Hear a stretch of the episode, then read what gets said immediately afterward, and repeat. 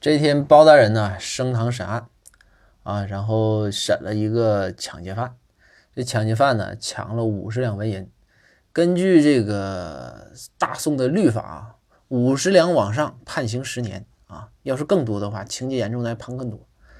啊，包大人说这没什么判的，证据确凿，说那就判十年吧。这时候抢劫犯呢就说说大人呐，说那个小的吧想说请求下减刑。说当时啊，我抢的这个主身上有一百两，你知道吧？但是我就抢了五十两，你说我这是不是你可以给减点刑？包大人说：“小伙行，可以啊啊，你这抢个钱还能给人家留点不错呀。说你给我讲讲你这个心路历程呗。”这个抢劫犯就说：“说当时啊，情况是这样的，您到时候可以跟这个被抢的人这个核实啊，受害者核实。”我就说，我说，哎，小伙儿想活命啊，把钱就交出来。